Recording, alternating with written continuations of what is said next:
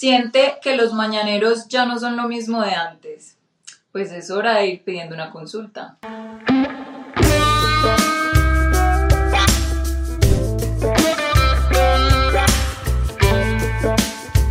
Pues Doc Geraldine, por fin lo logramos traer al punto G de la W Radio. Hoy nos acompaña el doctor Héctor Corredor, él es director médico de Boston Medical Group. Él es sexólogo y urólogo. Doctor, gracias y qué gusto y qué placer tenerlo por fin aquí. Bueno, casi no lo logramos. Eh, para mí es un placer poder estar en el punto G y compartir con ustedes un momento. Muchas gracias. Bueno, doctor, antes de irnos con su experticia, vamos a hablar, antes de irnos con la eh, disfunción eréctil, yo sí quiero preguntarle, ¿cómo hace un, un muchacho, un joven de 18, 19 y 20 años para llegar a las oficinas de Boston Medical Group y que no sea boleteado por sus amigos? No, la idea no es boletear a nadie. Eh, recuerda que es un tema sensible, ¿no? Recordemos que es difícil hablar de esto no solo para uno de 15 o de 18, sino también para uno de 30, 40, 60, 80. Y la idea no es sentir que se está boleteando una persona por consultar y por tomar un tratamiento para estas disfunciones. Entonces la idea es que Boston Medical Group está concebido eh, para ser lo más confidencial posible desde el primer contacto, bien sea por el contact center, por los canales digitales, hasta en la atención o durante la atención en las clínicas y para la recepción de tratamientos durante todo el proceso de tratamiento. Es decir, si yo pido un medicamento de Boston Medical Group, no me va a llegar la caja gigantesca con el logo enorme.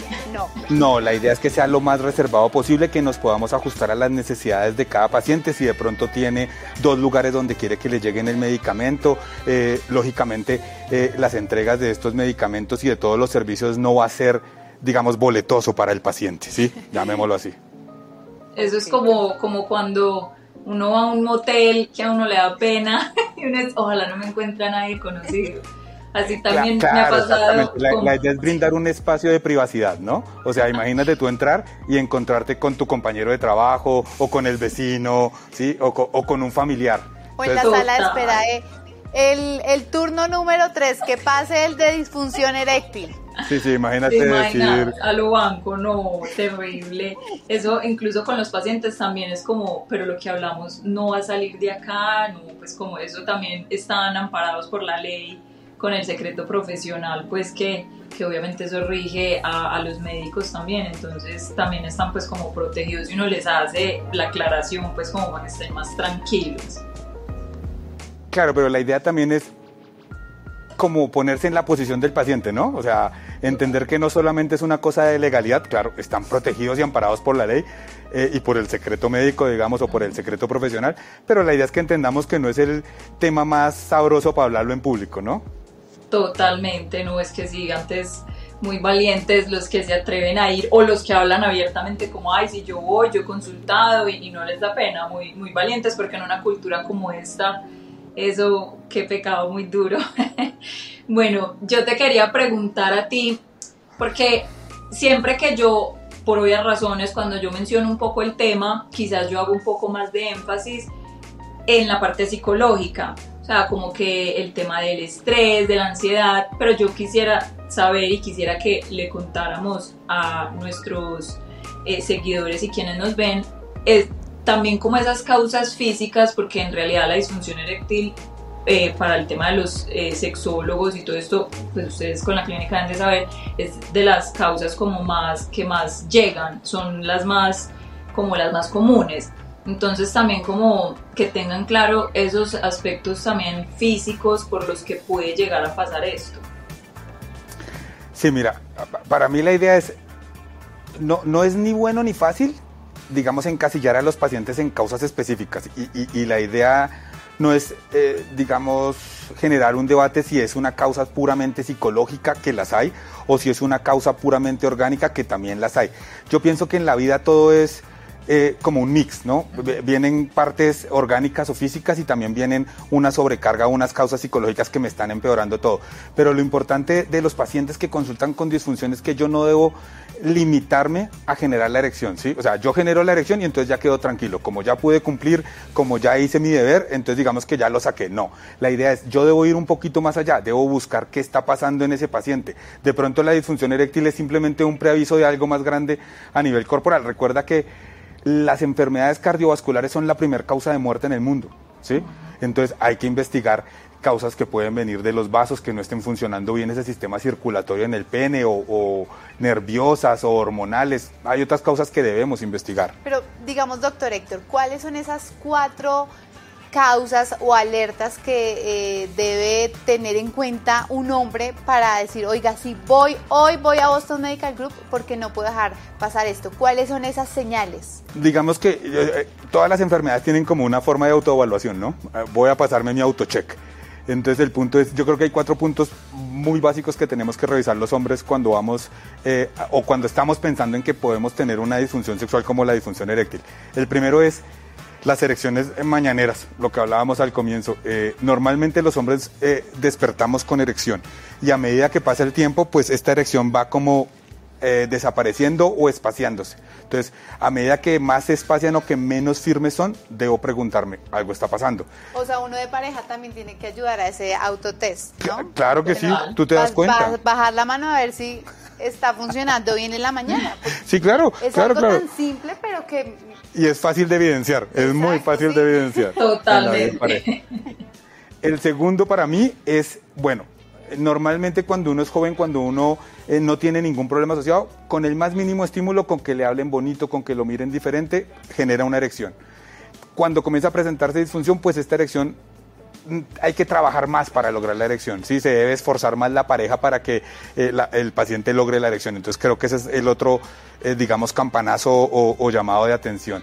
El tercero es qué tan rígida es. Debo ser un comparativo conmigo mismo de qué tan rígida es mi erección hoy versus lo que era hace unos años.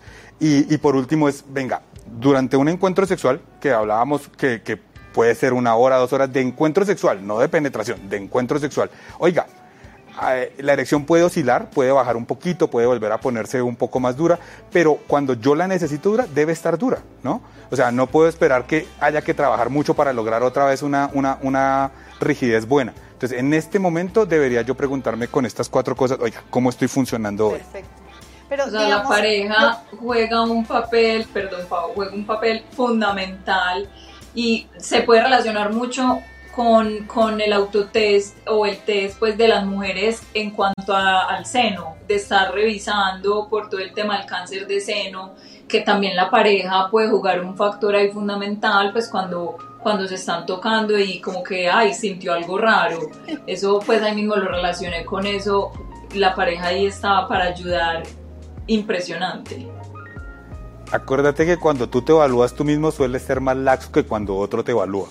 Entonces, cosas que para nosotros podemos pasar como, ay, sí, eso no importa, eso no es tan importante, eh, es muy importante la comunicación con la pareja y, digamos, ser, ser, una escucha real. O sea, si mi pareja me dice, oye, siento que ya no está tan duro como antes, no atacarla como en defensa, ¿no? Como, eh, pero es que no traiga problemas de afuera acá, no, no. Eh, puede ser en verdad como eh, una forma de ayudarse en la pareja. Entonces, siempre escuchar el concepto de, mi pareja con respecto a mi erección creo que es vital. Y... Pero, Doc, esa, esa rigidez, a ver, pongamos un ejemplo, esa rigidez y esa erección, ¿qué, tan, qué tanto tiempo debe tener?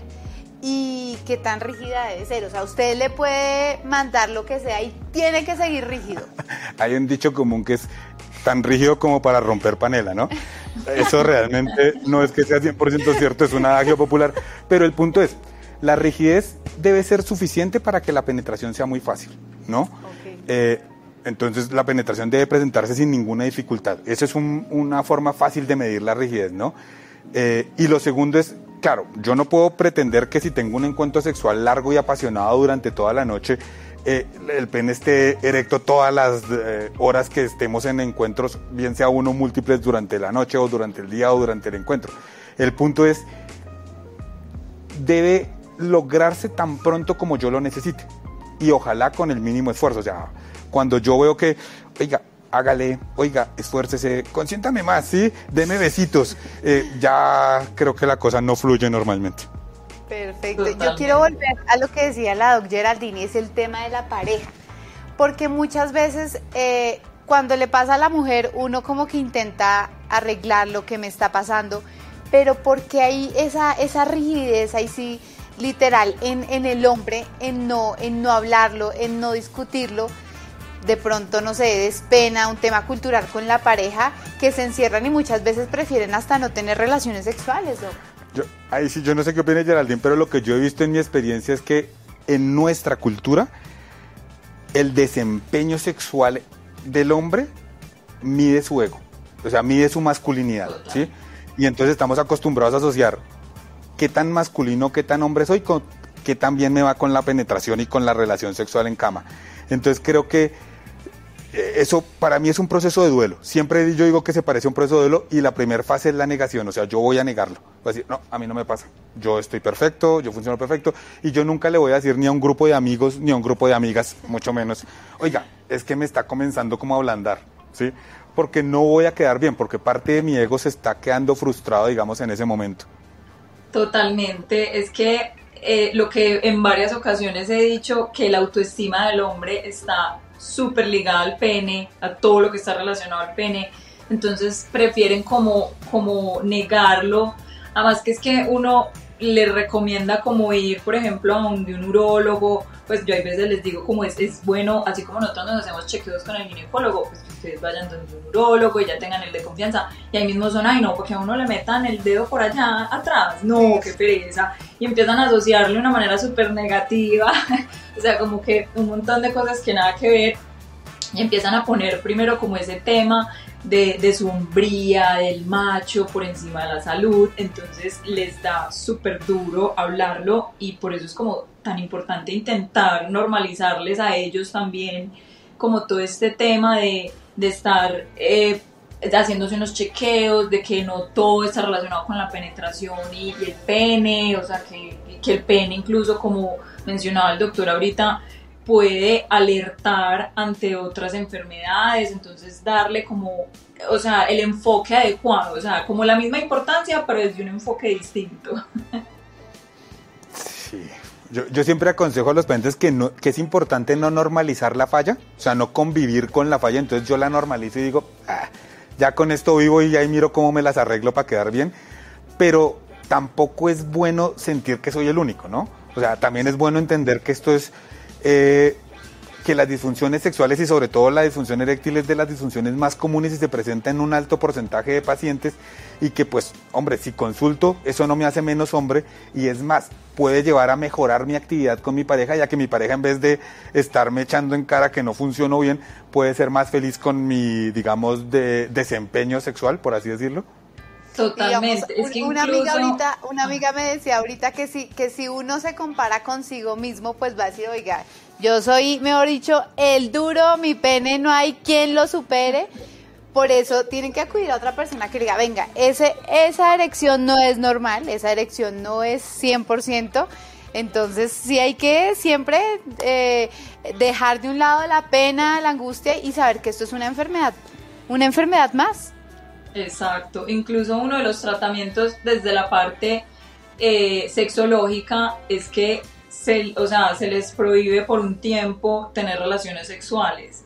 O sea, como, y a la vez como que explorar como mm, otras, otras, como otros momentos, o sea, como otras partes del cuerpo, empezar como a darles esa importancia porque nosotros tenemos muchas zonas erógenas en todo el cuerpo entonces, como ponerle más atención a esas otras zonas y no tanto al pene, porque se está intentando, bueno, relajarlos, quitarles como esa ansiedad y también como, ay, esa, esa necesidad de tener que cumplir y cumplir. Entonces, incluso uno de los tratamientos siempre es quitarles como que, bueno, por un tiempo no, va, no va a haber penetración y es súper efectivo. Y, eh, pero yo no sé si te ha pasado a ti en, en tu práctica, pero es súper conflictivo a veces con los pacientes, ¿no? Porque lógicamente el paciente quiere tener una mejor erección, quiero tener mejor sexo, y usted me está diciendo que le prohíbo el coito por un tiempo, ¿no? Entonces dicen, pero venga, no, no entendí, me perdí en el, en el proceso.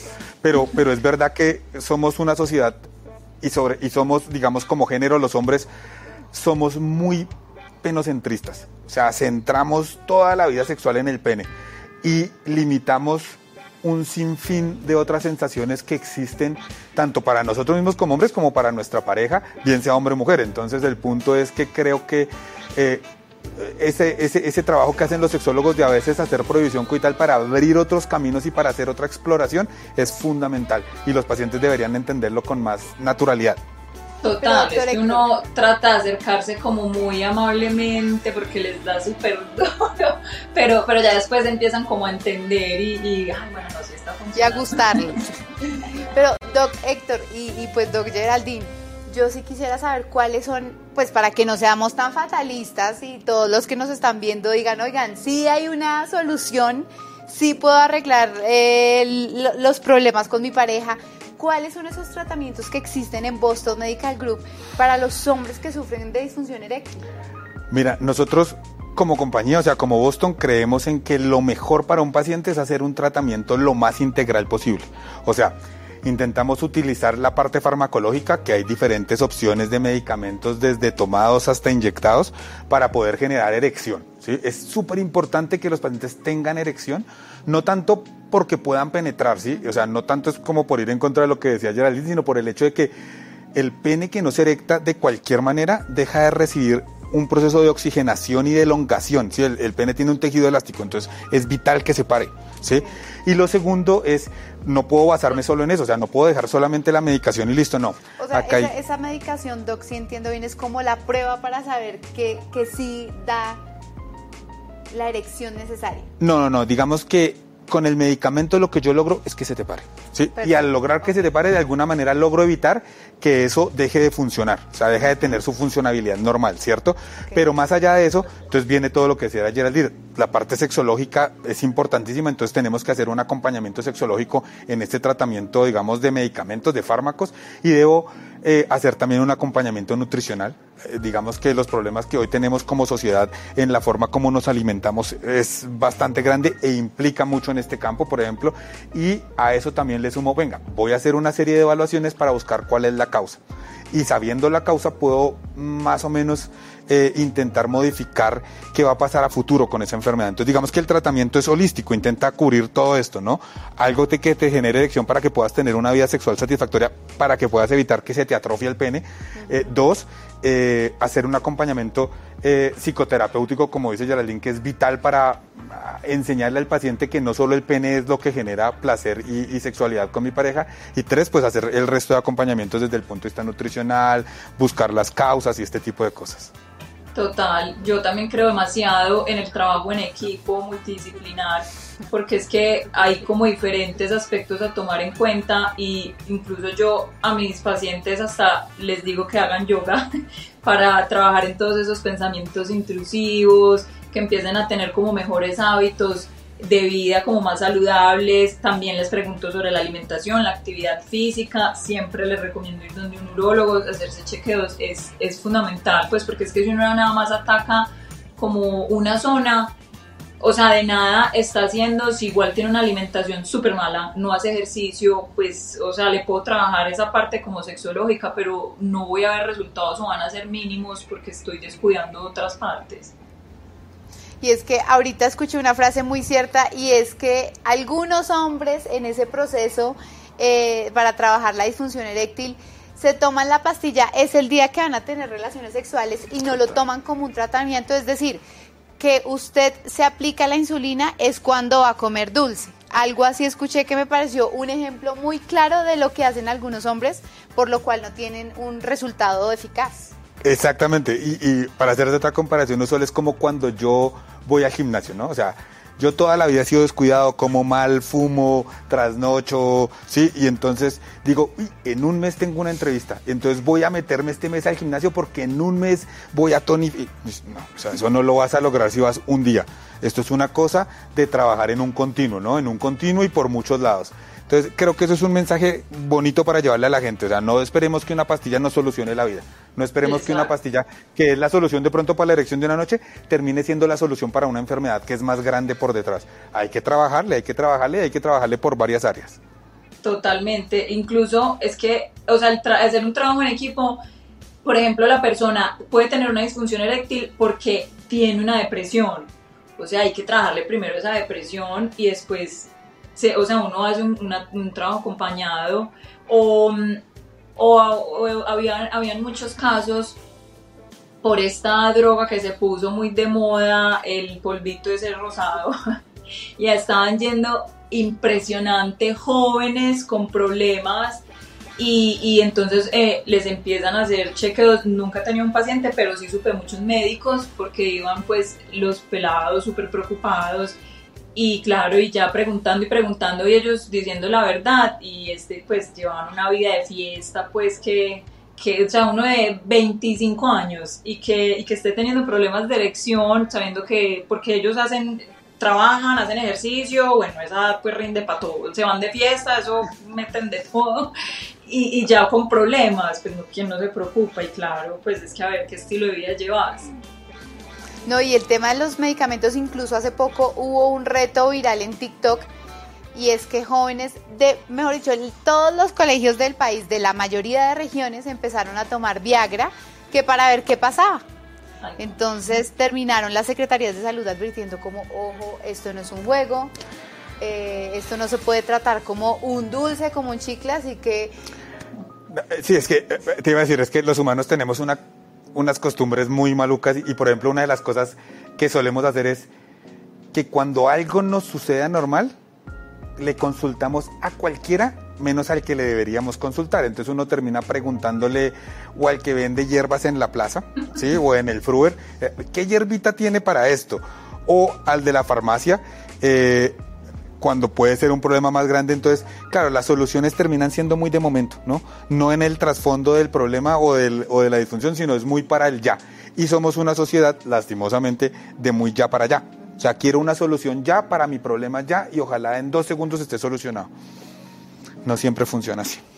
Bueno, así que hombres, jóvenes, adultos mayores, ya saben, el doctor Héctor Corredor, director médico de Boston Medical Group, está ya. Él no está con un letrero de Boston, no, no, no, él está ya muy discreto, esperándolos para la consulta. No tengan pena, esto es una enfermedad más de salud. Y bueno, nos quedan muchas preguntas, doctor. Pues la idea es que podamos trabajar muchos temas. Yo sé que es que esto hay rollo para para meses y meses y para años, diría yo. Pero la idea es ir sacando temita por temita, ¿no? Ir tocando todo lo que le importa a nosotros, pero también lo que le importa a la gente. O sea, la gente tiene mil preguntas de la sexualidad, a la gente le interesan muchísimos temas. Pues hay que comenzar a trabajarlos uno a uno. Bueno, no sé si ustedes hayan escuchado que el pene tiene vida propia y en este caso lo hemos demostrado, así que si su pene habla, escúchelo porque le puede estar evitando una enfermedad.